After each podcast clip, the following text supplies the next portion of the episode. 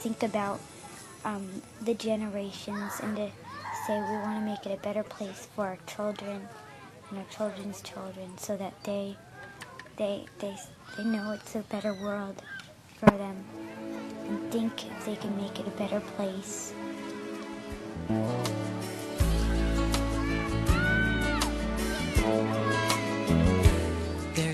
大家好，欢迎收听本期越 talk 越野的越野 talk，我是深交。 我们最近因为疫情的一些关系，我们都知道，嗯，住在上海的朋友正在面临着诸多各种各样的困难。就是我个人也是在网络上看到了非常多的这种消息，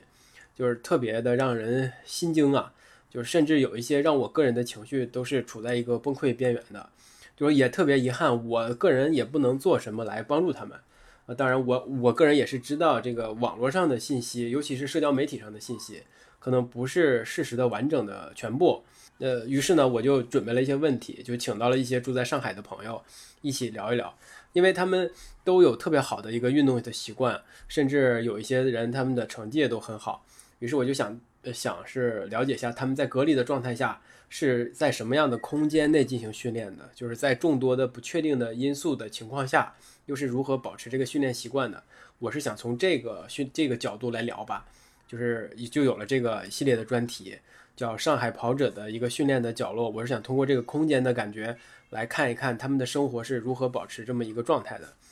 呃，一个是我是想跟他们聊聊天哈，起码是舒缓一下我个人的一个焦虑的心情，因为大家知道，可能呃我们在录这期节目的时候已经是五月初了，那呃其实北京也正在我我生活在北京，我居住在北京，北京可能也是呃在一个比较严格严厉的一个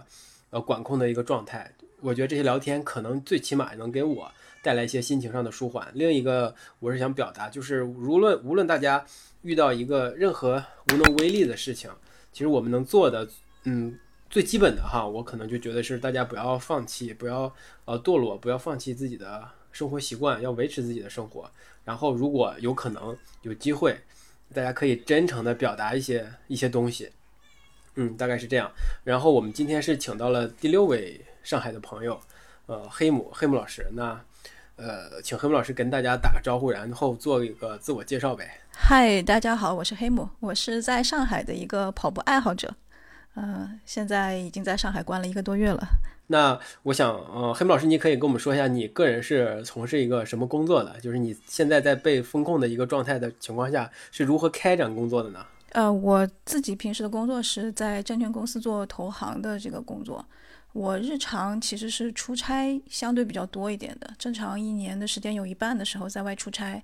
呃，全国各地的跑，呃，然后呢，我今年其实在这次封控之前我还在出差，差不多是卡在这次我们我最早我们小区的封控是从三月十八号开始了，在三月底的时候开始了三轮四十八小时的这个。我们叫二加二加二的这个风控，那我大概也就是在三月中旬的时候才从外地回到了上海，嗯，然后进入了这个风控以后呢，就基本上没有再离开过上海。嗯，那刚才你说，呃，说最开始的时候是一个二加二加二的这么一个风控的一个安排，那你可以跟我们说一下，就是从最开始到现在，你们的这个呃，你们小区的一个风控的一个节奏和安排吗？我们小区的情况呢，是最早是三月十八号的时候出了一个通知，就是一个开始了第一轮的一个四十八小时的一个风控。那当时呢，我们小区其实是没有没有核酸异常的情况的。嗯，那个时候是浦东存在，因为最开始是从那个花木地区，前面几期可能也提到过，就是浦东最早的是在花木地区呢发现了确诊病例，然后与这个花木地区相关的一些密接。呃，首先是进入了风控，然后我们小区呢，是因为在浦东大部分的街道呢，它进行了一轮筛查，进行了一轮四十八小时两次核酸的筛查，所以我们小区第一轮风控应该是出于筛查的目的进行风控的，是三月十八号六点到三月二十号的上午六点的时间，这个时候风控的时候，其实那个时候风控大家心理上也好，在行为上也好，都还没有那么严格。我说一个小细节就能看得出来。因为当时一个是封的比较突然，也就是早上发通知，三月十八号早上发通知说要封，我每天早上会带我小狗出去遛。我们这个小区有一个后门，这个后门出去以后直接就是滨江，临近跑不到的地方。那么那天当天发出这个封的那个通知了以后呢，大门是用这种铁的那种铁马给拦上了，车辆不能进出了。但是我当时绕到后门的时候，后门的都没锁，可能忘记了，我还带着狗溜出去了。我当时说这个。难道是我们这一轮风控是封车不封人吗？我还出去转了一圈，回来了。等到第二天的时候，后门就封掉了。所以后门是大概是从十九号开始一直封到现在，一把大锁就锁上了。然后确实四十八小时过后核酸都是全部小区做了核酸以后都是阴性，四十八小时以后就解封了。但是这一轮解封大概就解封了三天的时间，其中这三天里面还要求所有人。到我们这个街道的一个路口去做核酸，那这个做核酸就是大家从小区自己走过去做。前面封闭的时候是这个呃医疗队的人会到小区里面做。这四天实际上是没有，相当于小区没有封闭的，我还可以在外头走动。然后等到后面一轮，等到二十四号的时候，又突然出了一个通知。二十四号的时候出了一个通知，又说是一个四十八小时的一个呃。核酸，然后又我们又是从二十四号早上六点钟，大概是封到二十五号的凌晨十，就是二十二十五号晚上的十二点，二十六号凌晨零点，这又是一轮，虽然不到四十八小时，但也是一轮核酸，也是看所有人结果全是阴性的，这个时候应该都还没有太大问题，但这一轮核酸就出现了异常的情况，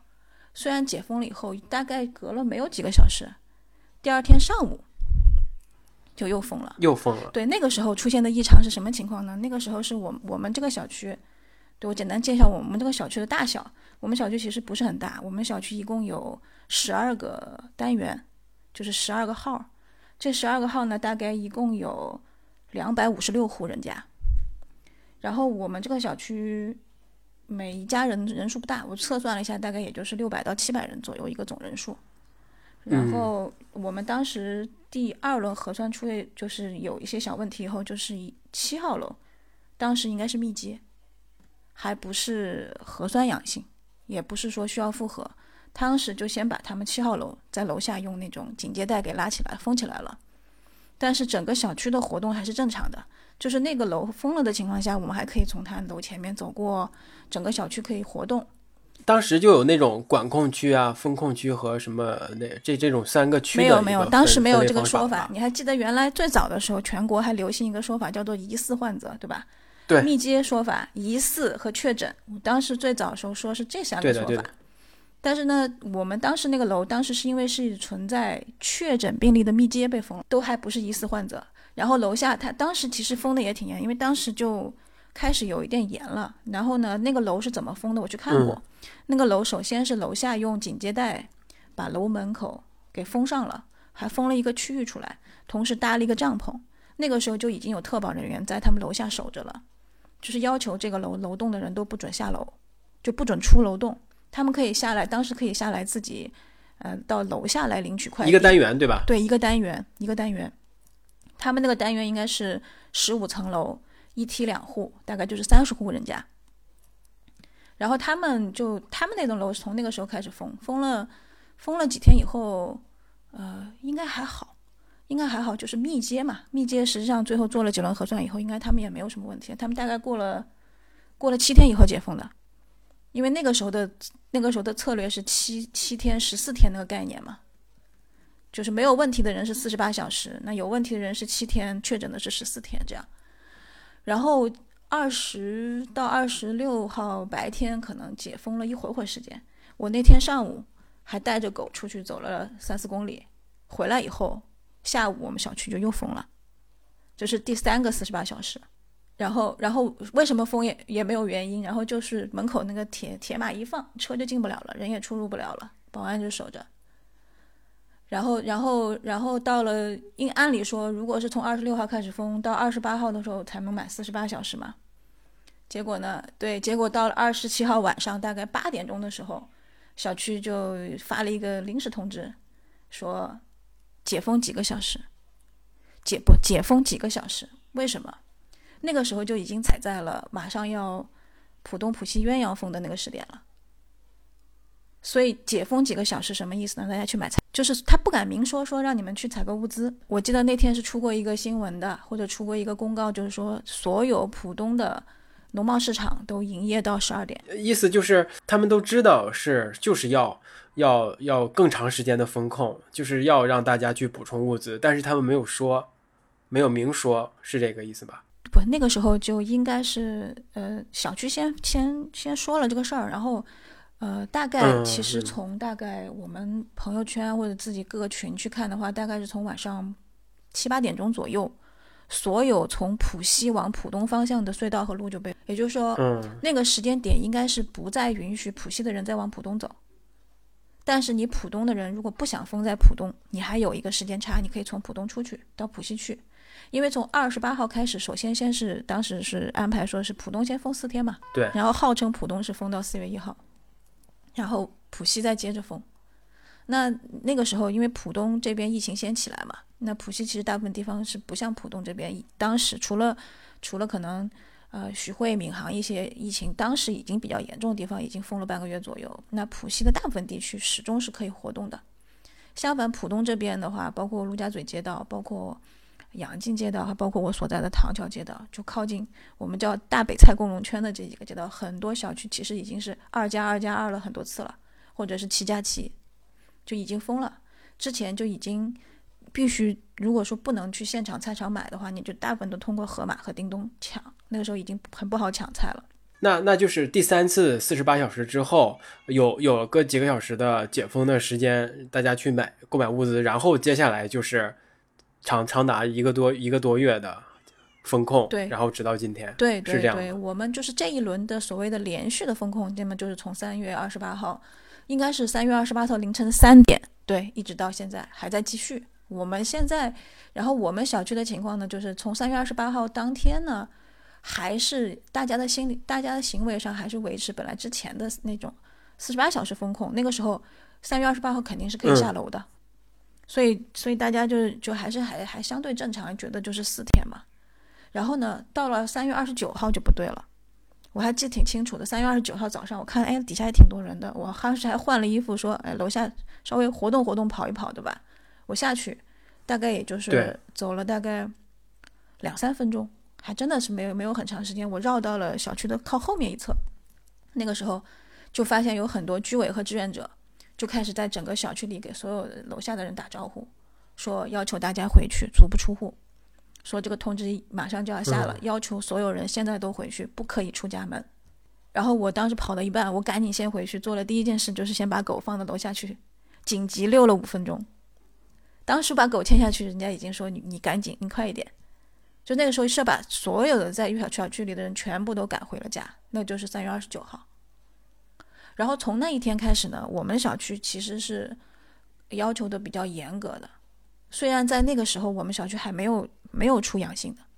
就是没有核酸检测出异常的时候，就要求所有人就是不能出家门。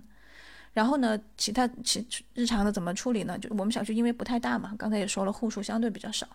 那么就是每一个小小楼栋是有楼栋群的，然后每一个楼栋有两到三个专属的志愿者。呃，大部分都是很早之前就是就是业主啊什么就报名了，然后呢，来统一的每天，比如说两到三次的取取快递，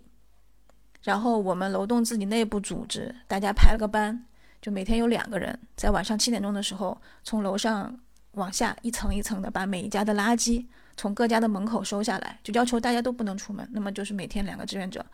从每从楼上把垃圾收下来以后，放在楼栋的门口。然后小区的保洁会来统一来收。我不我不知道，嗯，呃，你现在的一个活动范围是什么样子的呢？是呃是可以出这个小出出家门吗？可以出在小区活动吗？还是也可以出小出小区之外了？就我们小区整个风是这样的嘛，就是从三月二十九号不是就开始，就是说是足不出户嘛，对吧？所有的物资取放都是让志愿者来做。然后因为中间也经历过，我们有过。六次上上海发布上榜的经历，也就是说，我们小区后来确实是出现了阳性病例的，出现在两个楼栋里，应该是首先是有一例，然后他这一例可能刚就是传染性的问题，在他楼栋内部传播，他们相邻的两个楼栋嗯也有。然后呢，我们整个经过了一个确诊，然后最后有转运的话，一直到五月一号，五月一号的时候，算是跟我们最近的那一次上榜的时间超过了七天了。所以到五月一号那天的时候，大家就开始就可以下楼了，可以下楼。虽然说居委没有没有发过一个盖章的文件，说现在是什么什么区防范区，我们现在被定义为防范区，按照管管控区来升级管理。这意意思就是你可以下楼，你可以在小区里活动，但是不能出小区，因为已经被转运走了以后，包括风控楼它也解封了。它的嗯逻辑是这样，是只要你小区里边呃七天没有，就包括密接也也包括了，就是对七天呃没有阳性没有密接，然后你就是可以在这个小区这这个范围内活动。对对，因为我们小区我不知道具体原因，就是浦东的有一些小区跟我们情况相似的，他们曾经发过出入证，比如说规定你一天可以出去三个小时区的是吧对对对，但是他们的出入证出现个什么情况呢？就是呃今天发了。今天比如说下午三四点发给你了，哎，你上面写上最近至少写两天嘛，今天可以出去，明天可以出去，当天晚上就作废了。所以就是呃，虽然呃北上海这么多呃上海这座城市有那么多小区，可能有些小区的状况基本相似，但是每个小区的管理的情况还是不一样的。对，很明显，因为这个跟各个小区的规模还是有关系嘛。你想，我们这个小区不算大，呃，肯定不是最小的小区，但是总户数真的是，呃，可控吧？就总人数，因为我我我我们有后来也加了很多群嘛，我看了一下，我们这边平均每户也就是在两到三人之间，所以也就是六七百人，户数也少，人数也不多，嗯，然后有一些老小区。它可能第一是没有电梯，没有电梯；第二呢是户数也多，住户的人数也多，然后住户的年龄结构，特别是老人也多。嗯，像那种小区，因为居委的人数，它不会完全跟你的这个居民的人数匹配。我们这个居委对实际上是还管理了一共三个小区，我们这边是一个小区，我们马路对面有一个比我们还要小小区，我们隔壁还有一个只有一栋楼的小区。这几个小区的人数都不算多，而且管理起来相对大家也比较听话。但是有一些小区呢，比如说有一些小区它可能是居民几千人，素质也相对就是包括年龄结构各方面、收入水平各方面，它相对管理起来它的要求也是不一样的。有好多因素影响这个呃具体的居委对这个小区的一个管理方式。那我想问一下黑黑木老师，就是呃你你在这个一个多月的呃过程中，是还有是在保持着一个训练的一个状态嘛？我们我们这个楼呢，我们的这个楼的楼组长呢是一个，呃五十五十岁左右的一个运动爱好者阿姨。她不是，他不是，他不是运动，他应该是一个老师。因为其实说实在话，就是如果没有这个疫情的话，我几乎是不太可能认识这栋楼上的邻居的，因为我出出差多，对对吧？我在这个地方居住的时间其实也有限。然后上海这个地方，它本来它的这种风气习惯也是，嗯，不是那么热络，大家还是互不打扰。比较客气的。对对对，平时没有什么，我们是我们是有楼群的，这个楼群还是在二零二零年疫情的时候，我们楼下的一个才建立起来。对一楼的一个呃叔叔挨着挨着敲门加了，加了只是为了发通知。其实我或者就我们这个小区呢，有有我觉得可能有一半以上的人吧，他们是一直在这个小区里住的业主，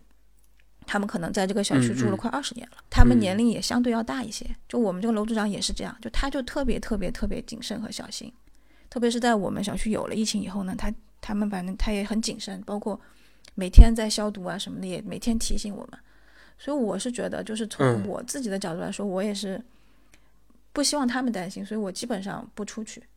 同时，我自己的具体情况也是我，我是一个人带一条狗在家里。其实有我，我应该说是，我觉得我也是经历过一个比较大的一个情绪上的起伏的，就是，呃，我觉得嗯刚开始封的时候还行，因为可以下楼嘛。那么自从二十九号的时候知道说不能下楼了，其实我也很担心，因为我们养的小狗嘛，基本上都养成了下楼上厕所，在这个房子里从来没有在这个家里上厕所。我当时也还去，就是听了这种网上当时有很多这种课嘛，就是你引引导他怎么在家里嗯上，但是没什么太大的效果。只要我们那个时候小区里养狗的人还是挺多的，挺多的。但是就是大家后来就是就是面对面对着相同的问题。对，一个是面对相同问题，就是可有一些呢，像我这种心照不宣的，就是呢，我我们也我就尽量保持低调吧。就是我们我晚上十二点钟以后会出去，然后呢也不会不敢走太远，就在自己楼栋附近。特别是在我们有了两栋楼有阳性病例以后的话，他们那一片的路都不敢过去，因为其实确实不清楚这个东西是以什么样的一个方式传播的。他们那个楼每天还是还是有物资进出的嘛。然后我也曾经在晚上十二点遛狗的时候碰到别人，大家其实也是也是怕邻居说嘛，因为我们曾经有个小区群，也有人就怕人家遛狗啊，因为那个时候刚开始月初的时候，这这话说的很严重的嘛。因为那个当时通知里，足不出户通知里是写的很明确的，不准出户运动，不准禁止遛狗，任何形式的。你我刚才听听你说，呃，你是不敢接近那个有阳性的那个那个楼栋的，你觉得可能是因为，嗯，你不知道这个疫情是以是这个病毒是以什么形式传播的？那你你主要担心的是，呃，什么呢？你担心你自己感染上这个病了吗？是是是担心你给别人带来麻烦呢，还是担心这个病给你带来一些损损害伤害呢？还是有有些其他的考虑呢？我我最担心肯定是自己阳，为什么呢？就是当时我记得是在四月头上的时候，曾经有一个说法，就说如果说你满足三个条件吧，第一，你家里没有老人；第二，你家里没有小孩；嗯，第三，你家里没有宠物的话，那你你在这次疫情里。你会相对轻松一些，或者说你也不太害怕，真的是被感染或怎么样。其实当时我确实是考虑，就是说，因为家里有这个小狗的情况，我是无论如何不能允许自己被感染的。嗯，今年关于宠物的这个讨论，特别是疫情中关于宠物处理的讨论，就是从一条柯基死去的这个事情开始的。你说愤怒啊，或者悲伤啊，各种情绪肯定都有。那么第一时间肯定就想到说，如果这个事情。落到自己身上的话，怎么处理？其实我们当时也是做了很多讨论，其实是非常非常非常困难的。因为整个，如果说你一旦阳了以后，你可能会有一些办法去来处理你的狗，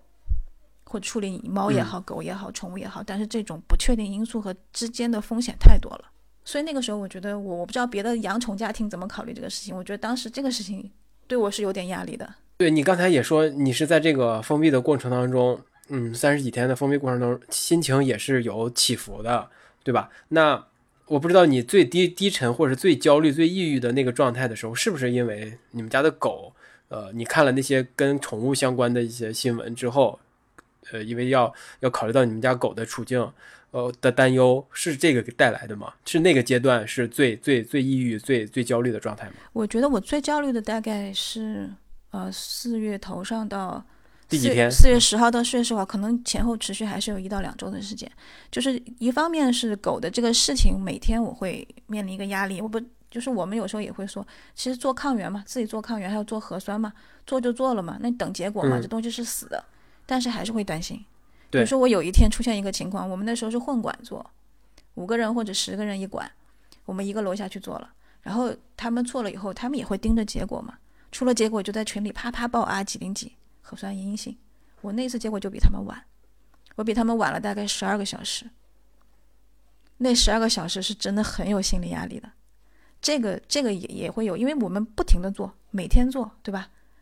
就是到后面大家就很担心，就做了你就担心。好，所以那个笑话嘛，就说做做做做阴性没阴性接着担心，做到阳好放心了。这个这个是有一点心理压力。另外还有一个很大的原因就是。我们所谓的负面信息，其实那个时候负面信息是不断的，对你，因为你也没办法逃不开。就是我，我有时候我就觉得，我想刻意的去躲开手机很难。为什么呢？你说平时我还可以说我躲开手机，我不看消息，不看朋友圈，不看所有的公众号。我现在不行，为什么？所有的通知都还在手机上，然后我得买东西，我还要我我开始本来不想买，后来发现这个时间可能。不是三五天五六天不买不行，不买不行。那而且都是所有团购都是这样。我们刚开始买团购的时候，从下单到运输到到货，中间还有个时间差。那好，我我就又又进了很多团购群。那同时，可能狗群里面还有一些各种各样的消息太多了。那其实，在上海层面，所有的消息讨论，大家相对其实那个时候还，我觉得还更理性一点。为什么？就是有一些事情啊，大家互相也是一个精神上的支撑，聊一聊聊一聊啊，说一说，然后到底这个情况严重不严重，那个村儿、那个区什么情况，有时候大家还相对比较乐观。相反，有一些信息是这样的：通过上海咀嚼了以后，又传到外地以后，再反馈回来，它它是经过一轮筛选的，它几乎全是负面的。当然有很多的亲朋好友，因为我的主要亲朋好友都在成都，对我父母都在成都，对吧？他们也是一个对你一个是一个非常担忧的一个状态。对他们会很担心，然后他很多人就拿着这些信息又来来来来问我，或者关心我或怎么样。就其实你还要每天花花不少的精力去来，至少要安抚他们，说我没事，我现在还行。这也其实也也造成了一方面的一些一些一些心理的影响吧，我觉得。但是你同时你也能看到，特别是老人。另外，我还有一些群，它也有一些互助的功能。那这个时候就是，其实你还是你还是希望你在你自己最大的能力范围内去能够帮一个是一个。那我们可能又花大量的时间去看看了以后，哪怕仅仅只是转发一下消息，呼吁一下这种事情一直在做。我觉得可能第一个星期时候，大家不停的各种各样的那种互相的求助啊，互相的转发，那个时候是最多的。所以就是每天我就会觉得那个时候你其实那个阶段的话，你每天的时间被分割的非常的碎，觉得是情绪最糟的一段时间。你刚才说集体核酸的一个心态哈，就是呃大家都觉得哎每每天做，然后之后就等这个结果是阴性是阳性的这个结果的时候，大家其实是都很焦虑的。你觉得这个是是是是你个人的一个心态呢，还是你觉得可能大普遍的？这是我觉得最开始一定是普遍心态，哪怕我。就很其实我我后来发现了，因为我可能是第一个说跟我比如说朋友说这个情况，后来他们也遇到这种情况，我发现他们其实我遇到的时候，他们劝我说没事儿没事儿，他们遇到的时候他们也心慌，都慌的。结果没出来的时候，你就会考虑说这是什么情况？如果是呢？对，我再跟你说一个事儿，我那个时候其实很害怕接到看不出来就是。手机号上上海的手机号，上海的座机号可能还好一点。其实那个时候很害怕收到上海的手机号打来的电话，就会你会你会想是不是疾控给你打电话？是在楼里边，呃，就是你那个楼群里边或者是小区群里边，嗯，大家出来结果的时间是有一个差异的，对吧？对，因为他们因为他们年纪大嘛，那其实我我们倾向于还是说呃不一定非要晒嘛，反正因为最后居委那里肯定会拿到所有人的结果，有问题一定会找你的。但是呢，就是这个，你知道，他们老老年纪大的人，他们有时候会，嗯，就在那个群里，就包括后来晒那个上报那个抗原的情况嘛，还有晒自己的核酸结果嘛，也是让楼上楼下也是心安嘛。我觉得也有这么一个意义在，所以我也也觉得也没什么。但是确实可能大家就会有这个时间差，这时间差造成的原因不一定。比如说我后来我就知道有什么情况，那个。我不知道你看到过没有？他们那个做混管的，它是一般是有一个白色的板子，上面插那个一管一管的插，对不对？它那个板子，比如说能插三十根管子，对吧？那你可能你前面那根管子就在前面那一板，那板做好了就直接拿走了，抓紧时间去做了，然后你就在后面这一板的第一管，它可能送去就晚，对。然后后面反正因为我们也我们也确实，我到现在我的核酸记录上就有一次。到现在，我们整个小区都没上传，那就是我们小区第一次测出来有问题的那次。有没有考虑到呢？就是那些工作人员有没有考虑到大家会因为核酸结果出现了，呃，核酸结果出来的时间差，导致大家都很焦虑。嗯，你说这些防控的或者防疫的工作人员，他有考虑到这些吗？或者居委有在群里面跟大家舒缓一下大家心态啊，说什么什么，跟大家解释一下具体原因吗？这个我我这个我觉得，呃，第一是。这个很难控制，嗯，对。然后呢，其实这个原因是因为大家自己紧张。其实到后面，我觉得时间都还是比较快了，因为前面你之前可能出现过，头一天做了以后，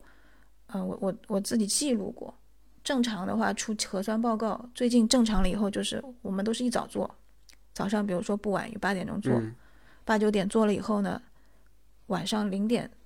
最晚十二点，基本上当当天的结果能出。但是我们最开始做的时候，那个时候应该是。三月底四月初的时候是全上海做核酸的整个量最大的时候，那个时候的话，最长会到两天才出，那也没有办法。其实居委也控制不了，这这个不是居委能够获取的信息，因为大家看据结果的话，就是基本上都是通过那个健康云随身办上传的，嗯我们我们前期用的是健康云，现在又改回到随身办，部分地区还用健康云，反正所有的结果都在那个随身码上面能看。大家其实也没有人通知的，就是自己去刷，可能觉得该出结果了，没事就看一下，没事就去看一下。这样的一个焦虑的状态可能维持到一到一到两周，然后慢慢是因为习惯了吗？还是因为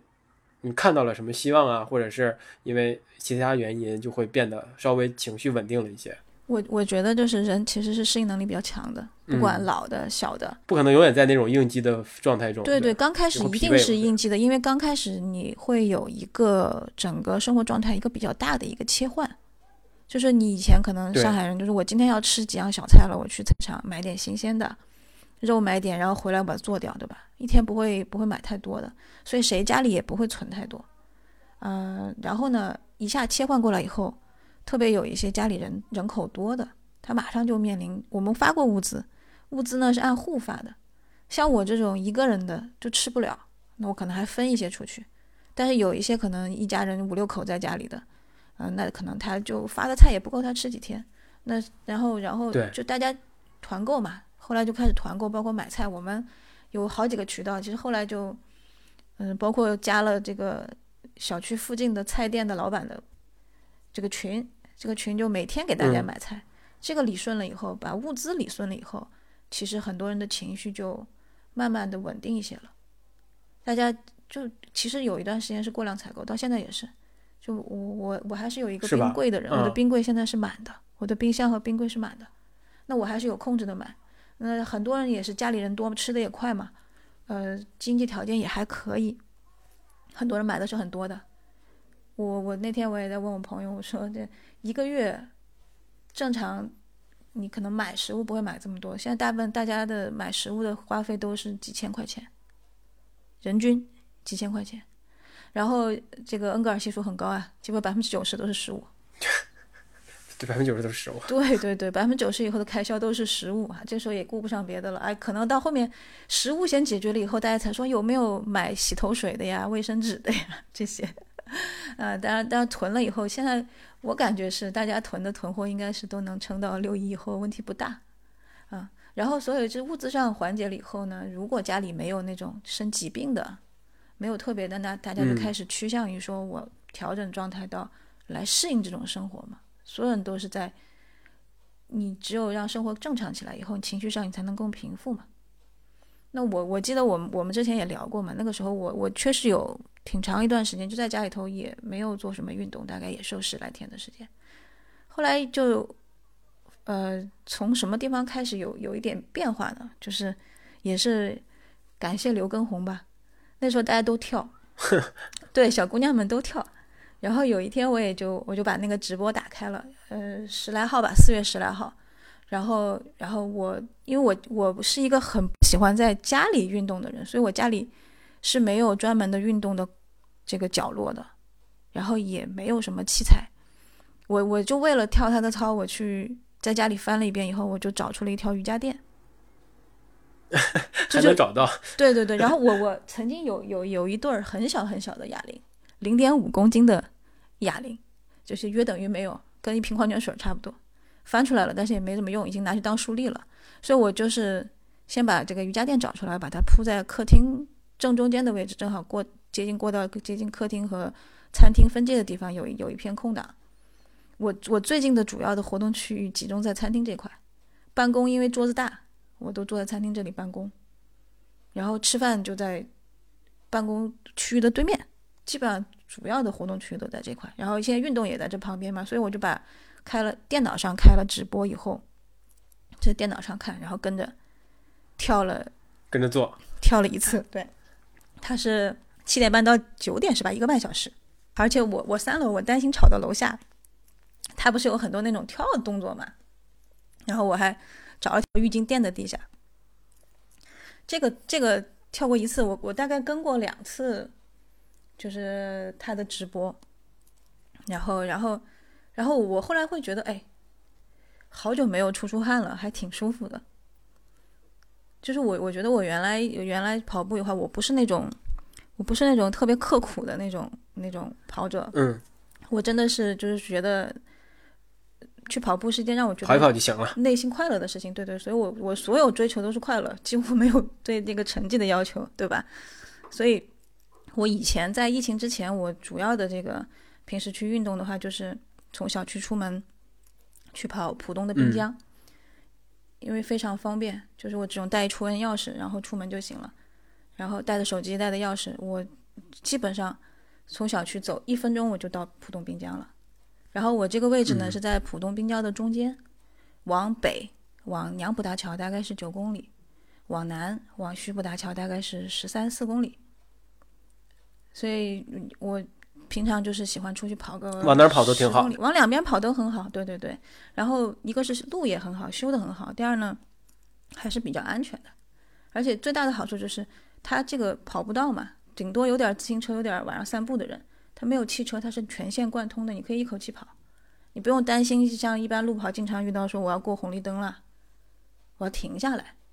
它很顺畅。嗯，然后中间又有一些变化，这个跑步道修的有一些变化，上个桥啦，穿个小树林啦，对吧？或那个食堂边上走一走，然后一直沿着江边。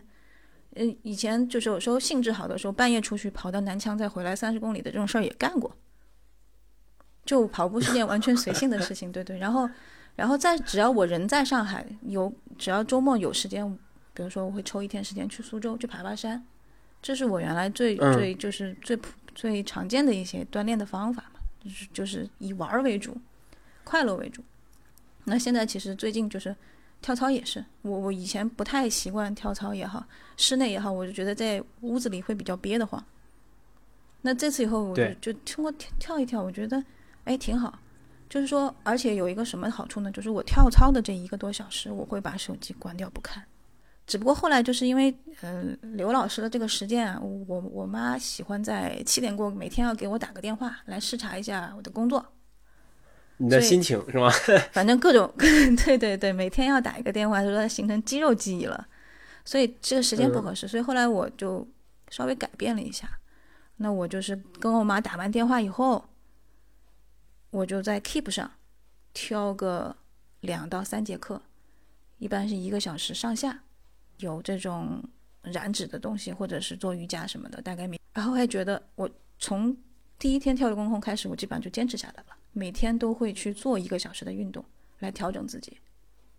然后来逐渐恢复这个这个锻炼。呃，你在那个疫情之前肯定是不会选择跳操或者是在屋子里跟 Keep 做做运动，是吧？那呃那个时候可能你做这个就需要稍微强迫一下自己，我觉得哎，我可能要要拉伸拉伸，做个瑜伽，或者是我要做做力量训练。那现在可能是。嗯，是是还有这样的想法吗？就是是完全不需要强迫自己，或者是说服自己说，哎，我要需要做这个事情。我的意思是你现在呃是不需要强迫自己来做这样的训训练了吧？不，我我觉得是这样的，就是嗯，他他正常来嗯说肯定是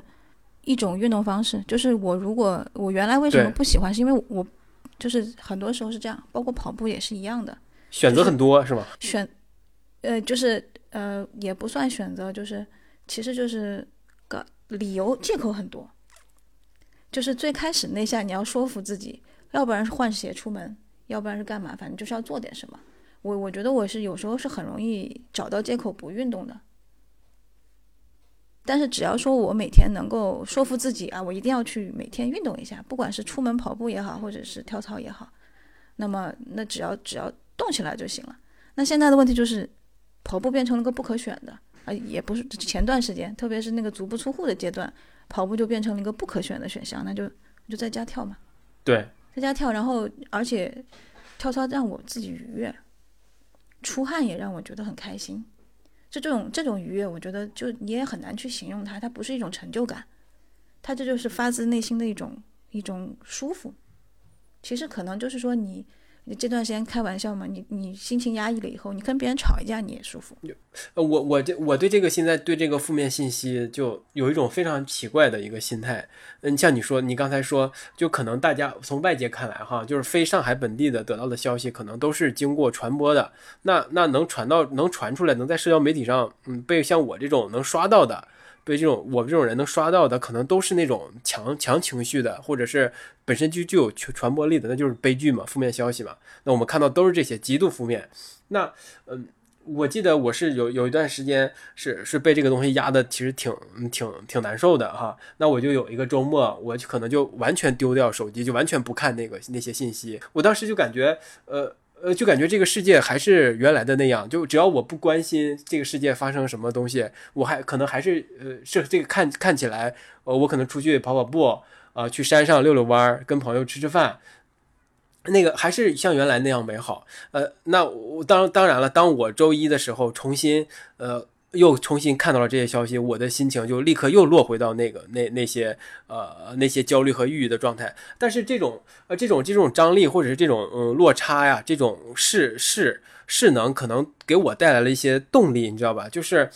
呃呃，我觉得呃如果没没有这种。这种动力的话，我可能都不会做这种系列的对话，就通过我这个节目做这个系列的对话。呃，因因为我知道这种对话可能不一定能让更多的人看到或者是听到，呃，甚至也不能不一定能给大家带来一些什么呃。呃，除了你，除了真真正聊天的人哈之外，能给大家带来一些舒缓和释放，对大众可能也也没有那么多太大的意义。我聊的可能也是特别私人的东西，也没有什么大众的价值，对吧？呃呃，而且呃呃，我也我也知道它不可能嗯有有很大的流量，甚至有可能会被被限流限制住，对吧？限制传播。那那但是我就还是想做，我觉得这个嗯。就这种坏坏消息，这种呃这种感觉吧，就是我看到的这些东西，它反而它给给了我，就是做起码我作为一个旁观者哈，就给我带来了一个呃一个与其是是一种动力，做事情的动力哈。但是呢，但是这个事情又发生了非常有趣的变化，呃，因为。呃，那个时候是还是在一个月之半个月之前，我做那我最开始做这个事情的，做这个系列对话的时候，是还是在半个月之前。半个月之前，呃，北京可北京的状况可能还没有现在这么糟糕。那随着这个，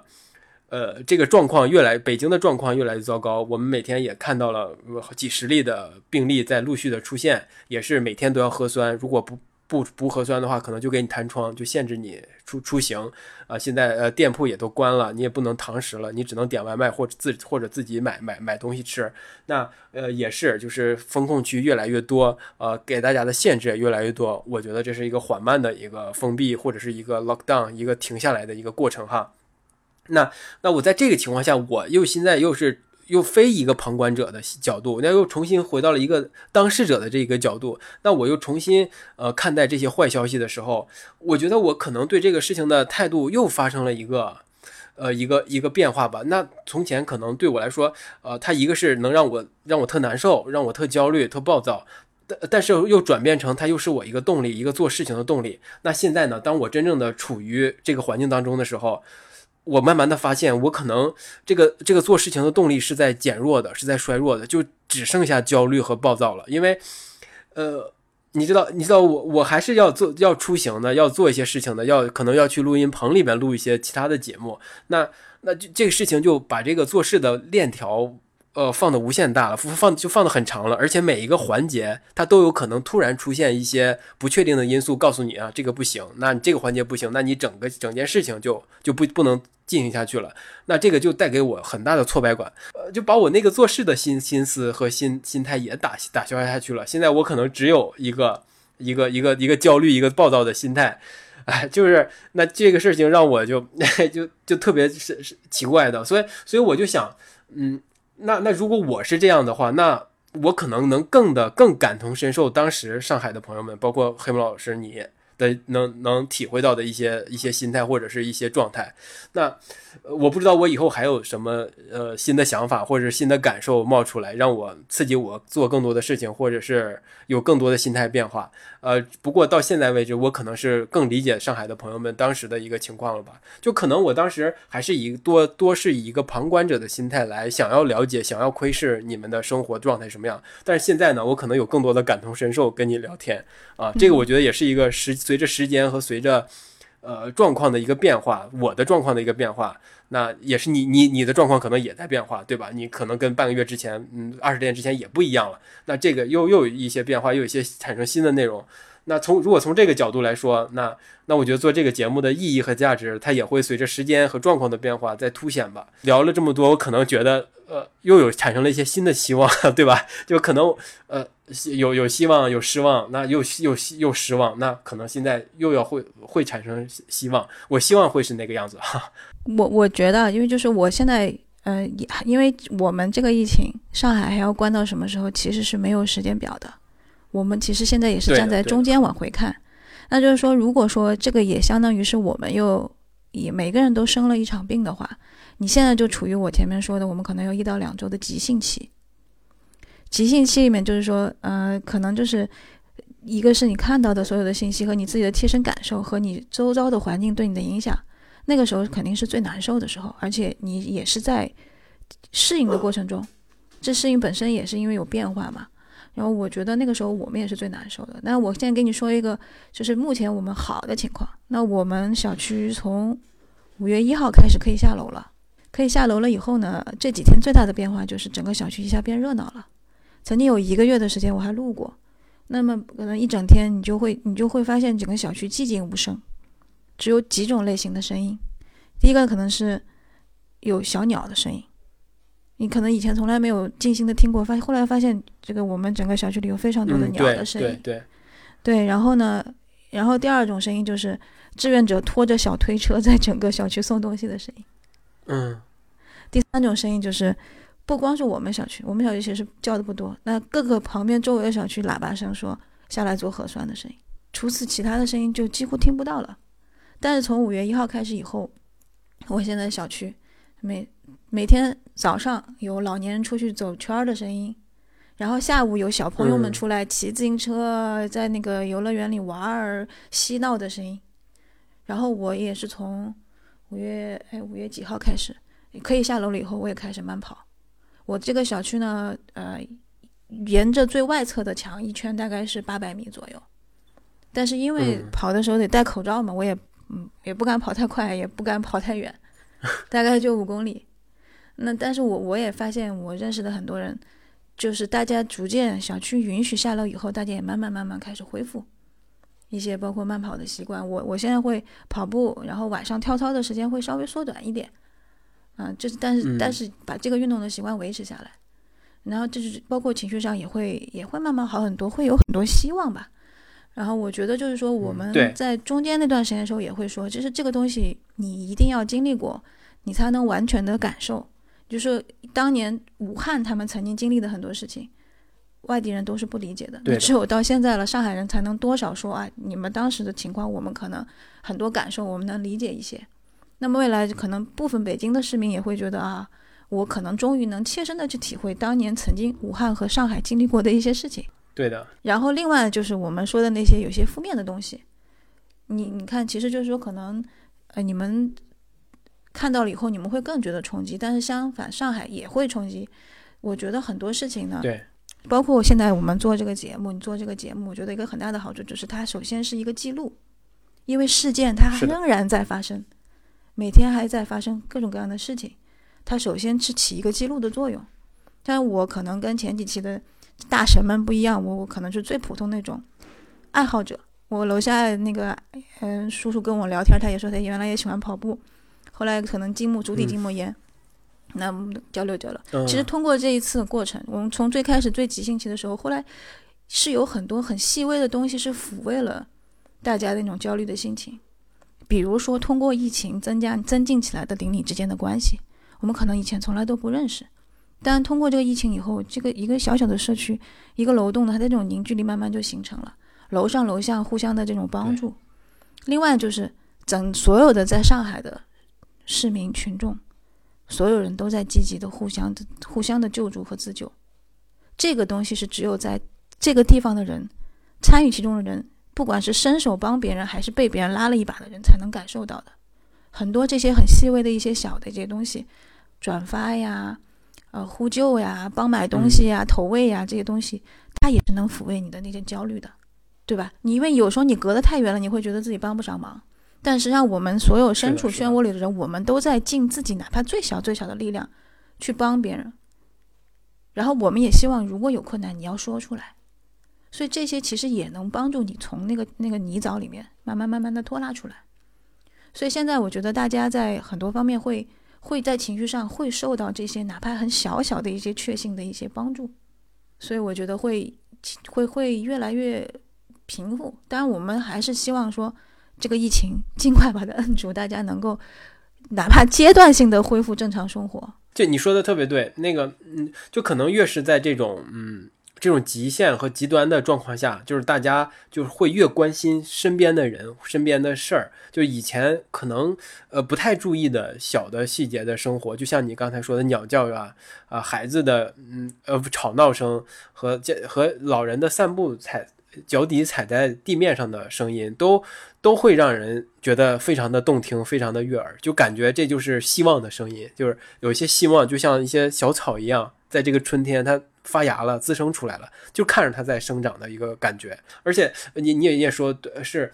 是真的是，嗯，大家在这个条件下和环境下也能，呃，虽然也看到了把某些恶的东西也被放大了，但是与此同时呢，它一些善的东西也会在这个呃滋生出来、凸显出来。那支撑我们度过这个难关或者度过这个嗯非寻常的状况，可能就是这些小小的善或周围的一些善意，大家的帮助。对，因为可能消息传递出去都是那些让你们觉得难受的，但是其实也还是有很多好的东西，我觉得是在也是在酝酿的，也是人性中善的东西，也是真的是也会在大灾难面前被激发出来的。你除了现在呃，你养成了一个跳操呀，还有一个呃，可能跟 Keep 做一些训练之类的，然后再加上你遛狗，可能也是一个呃一个训练的方式，再加上你现在可能也恢复了一些跑步的状况，那。呃，那你觉得现在的训现在的一个运动习惯是不是可能要比 比那个叫疫情之前，就是被封控之前还要规律一些呢？还要频繁一些？我真的觉得是，我觉得我们很多人可能都有这种感受，就是第一吃饭规律了，第二可能训练还也规律了，健康了是吧？挺健康的。然后其实大家也不敢太晚，就是太晚睡觉或者太晚起床。为什么？我们很多时候会要求说六点之前把抗原做完，八点之前要把核酸做完。健康了许多，对健康的习惯真的是非常非常的规律。然后，我从来没有做过，没有吃过那么多自己做的饭。哎，那你除了现在，除了除了呃日常的呃工作之外，就是白天你可能会花好多时间在工作上面对吧？那你可能有一些运动的时间安排进安排进去。另外，跟跟你们家的柯基可能也会有一些互动和玩的一个时间，对吧？那呃其余的时间呢，你会做一些什么之前没有做过的事情吗？或者说有什么探索新的东西？呃，太新的事情没有，但是可能比如说有有一些空闲的话，会看看书什么的。之前本来每一年也会有一些读书的计划，然后手边也有一些买了还没来得及看的书，然后就陆陆续续看。啊，其实呃这两天算是能有能静得下心来看书了。我觉得我曾经有一段时间就是不太看得进去，确实有一周的时间，就是你很难沉静下心来去真的去读一个文字。然后我会发现，我，一本书正常也是几万字的嘛，但是你可能会发现自己下意识的不断的就是被打断，然后去看手机。然后后来我就有大概一周的时间，我主要是看那个时候 B 站不是送给所有上海人这个大会员嘛，那看了一段时间纪录片，啊，视视觉的文字它反正它自动播放嘛，它不像读书，读书其实是要求你自己要有一定专注性的。那么看看纪录片，调整了一段时间。那这两天我觉得我已经开开始可以能看书了。是，这也算是一些 收获吧。就是，对对，因为可能确实会有那种，就是我有有时候你无法专注、无法集中注意的时候看书，其实也很难看得进去。我会出现那种，可能我这一页看完了，我发现我根本就记不住看了什么，回去看，那我就发现可能这个时候不是适合读书的时候。现在能看到，能看到，嗯，解封或者是，嗯。就是大家可以自如行动的那个希望吗？诚坦诚坦坦诚的说来，上海不是太乐观。就我们是在浦东嘛，那浦东一直是相对其他区来说比较严重的，就是包括你看一天两万新增的时候，浦东新区的数量一定是最大的。然后，嗯，本来我们因为从一号到现在也有。哦，将近一周的时间，大家可以下去活动了。思想上其实相对还是轻松的，但是，嗯，以同时，一起同时就在跟我们同一个街道，但是隔不了几个的小区，他们现在处在状况就是是连整个小区都是被铁丝网封的，而且在小区里面用铁丝网分割的，就是说还是有一些小区它还是会有新增阳性，然后是就是这个如果有这个情况存在的话，在这就是说明其实还是可能会有一些没有估计到的一些传染的源还没有完全遏制住。那如果在这种情况下，如果按照现在清零的目标的话，那可能很难去估计这个真正解封的时间。如果说能够维持现在在小区活动，可能已经是很好的了。因为也有传闻说，就是有有那种真正意义上防范区，是让你每天出去几个小时的，可能又会有新的病例产生，一秒钟又回风控区，那我们肯定也不愿意嘛。所以目前是在这个大的清零的目标下的话，可能很难估计，估计至少，我觉得我说半个月是太乐观了。我们最后稍微乐观一点，就是那你，对对，你那你会不会嗯，就是在家待久了，在待时间长了，你会不会想，或想象着，哎，我等等可以自由移动了之后，等解除风控了之后，我一定要去哪儿跑一跑，去哪儿玩一玩，去哪儿。比赛一下，这种这种畅想。我我其实我我那个时候比较比较，我说遗憾也好吧，就是我们不是二十八号凌晨之前还给我们解封了几个小时嘛。然后呢，然后我当时就去了一趟我离我家最近的一个河马。然后我还好，那时候给自己还补了点东西。另外，我当时问我有有一两个朋友，浦东的朋友，他们已经封了很多天，而且当当天也没有放出来的。然后需要什么，我当时买了一些给他们送过去，送过去，然后再回来就比较晚了。那那个晚上，我我没有在凌晨再出去到滨江去跑一跑。所以就说，如果能解封的话，对我来说，只要大门能开，我把鞋一换，我可以先去先去浦东滨江跑步吧，离我实在太近了，都不用骑共享单车，对吧？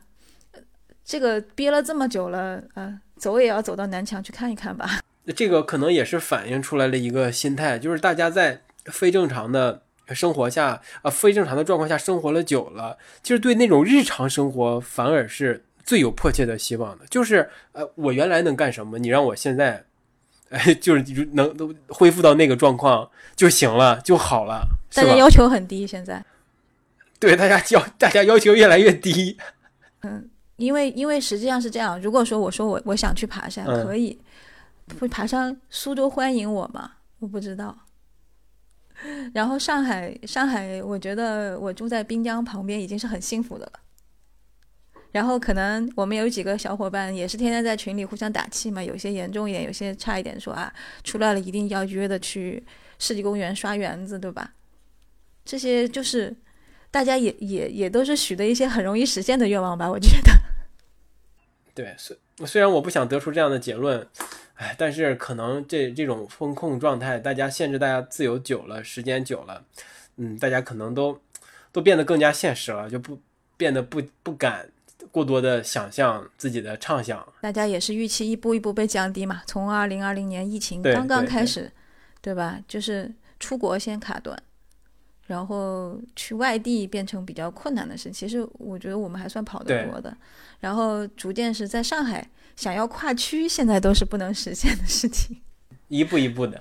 限制在你的家里。对对，出门都是一种奢望，还是要乐观一点。就是可能，呃，等这个事情要恢恢复到一个正常状态，它不可能灾难不可能是永远在在这儿的，对吧？那历史的进程也告诉我们，可能它它就是起起伏伏的，对吧？那那等它恢复了，可能又又需要一段时间之后，大家大家应该还是会重新充满希望的。我希望是这个样子，而且我是觉得呢，就是上海的事情，我希望它也会帮助到外地的朋友们吧。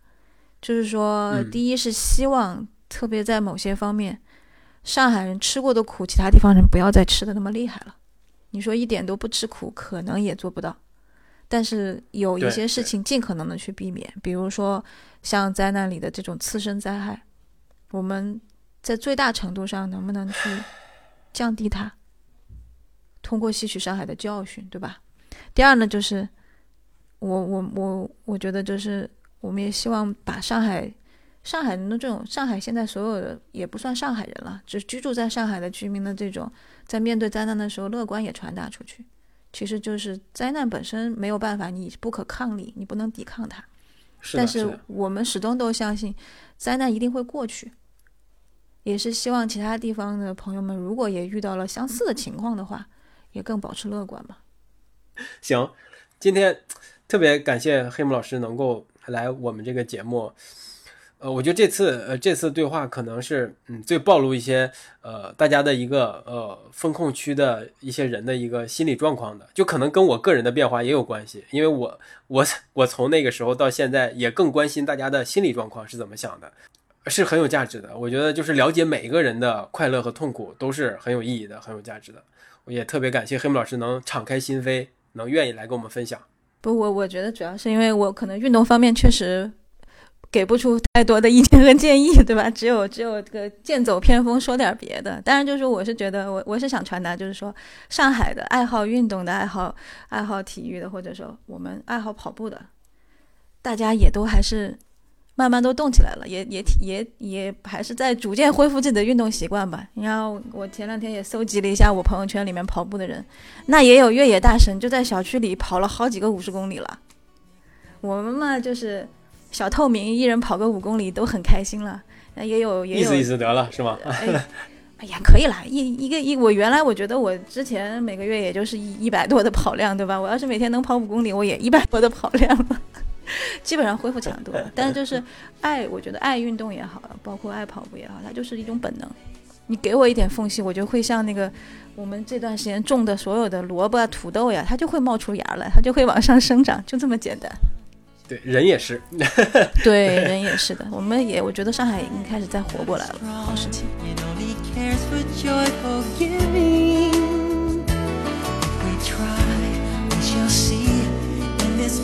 we cannot feel.